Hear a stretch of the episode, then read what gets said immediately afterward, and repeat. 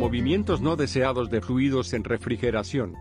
El movimiento de un fluido en un recinto sigue unas leyes físicas básicas, como son 1. Las diferencias de presión.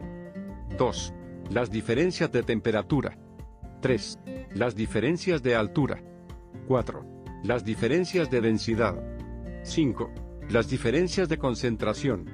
Las combinaciones de estos mecanismos, así como la diferenciación entre fluidos gaseosos y fluidos líquidos, aumenta la posibilidad de movimientos dentro de un sistema.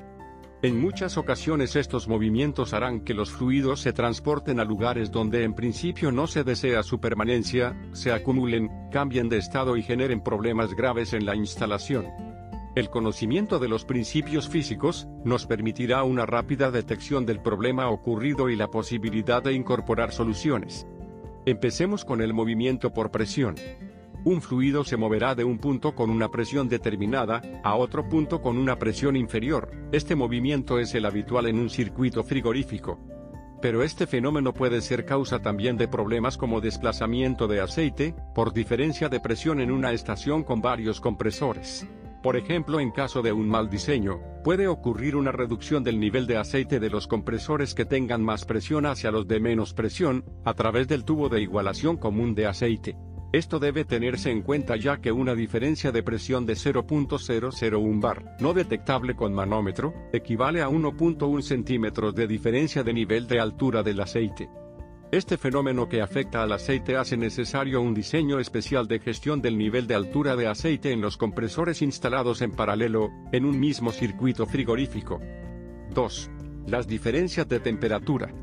El segundo principio nos indica que un fluido se moverá de las zonas de mayor temperatura a las de menor temperatura.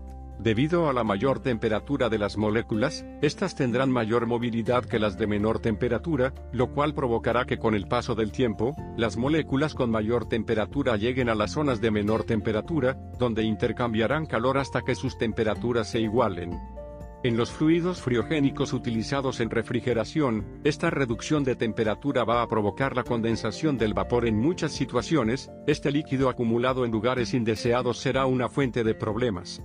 Por ejemplo, en el caso de los presostatos colocados en las líneas de descarga, y especialmente los instalados en la culata del compresor como elementos de seguridad, dado que la temperatura de descarga es superior a la temperatura ambiente donde se encuentra el presostato, la condensación de líquido es inevitable. Normalmente la ubicación del presostato en lugares más elevados que la conexión permite que el líquido condensado drene por gravedad y retorne al compresor, donde al mezclarse con el gas caliente se reevapora para volver a condensarse en el presostato.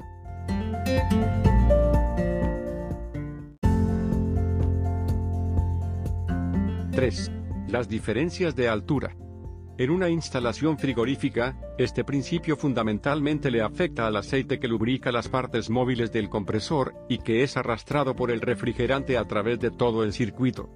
Para favorecer la circulación del aceite y su retorno al compresor, hay que respetar unas inclinaciones en las tuberías horizontales y unas velocidades mínimas en las subidas verticales, así como la ejecución de sifones para facilitar el arrastre, y contrasifones para evitar el retroceso del aceite.